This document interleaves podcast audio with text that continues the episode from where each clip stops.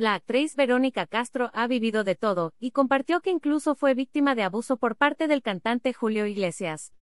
Fue en una entrevista para el programa de espectáculos Apóstrofe Ventaneando, donde Verónica Castro rompió el silencio.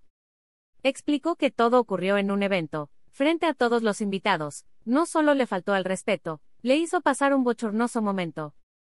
Pero la mamá de Cristian Castro no se deja de nadie y pudo reaccionar de manera asertiva.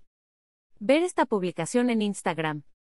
Una publicación compartida de Julio Iglesias, arroba Julio Iglesias. Así fue como Julio Iglesias se propasó con Verónica Castro. Verónica Castro reveló que, en frente de muchos artistas invitados, Julio Iglesias se paró detrás de ella y le tocó una pompa. Habíamos varios artistas, había artistas de mucho nombre, también estaba. De repente siento que alguien me agarra la pompa, precisó la también cantante. La famosa de 69 años, de inmediato reaccionó soltándole un golpe, y chin que le meto un trancazo. Óyeme cabrón, ¿por qué me agarras la nalga? relató. Pero el acoso no se quedó ahí, también le robó un beso al aire, durante una entrevista, dejándola totalmente indefensa y sin saber qué hacer.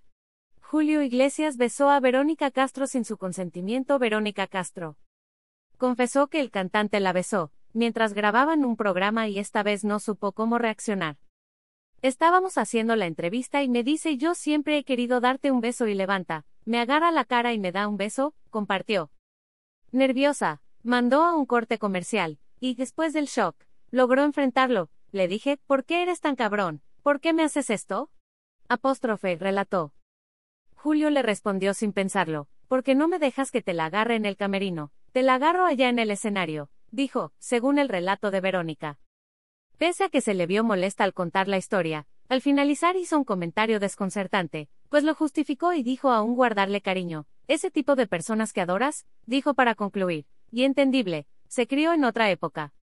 Sin duda, Verónica Castro ha vivido de todo. Punto y coma abusos no solo de índole sexual, también laboral y psicológico, pero ha sabido salir adelante. Esas son mujeres fregonas.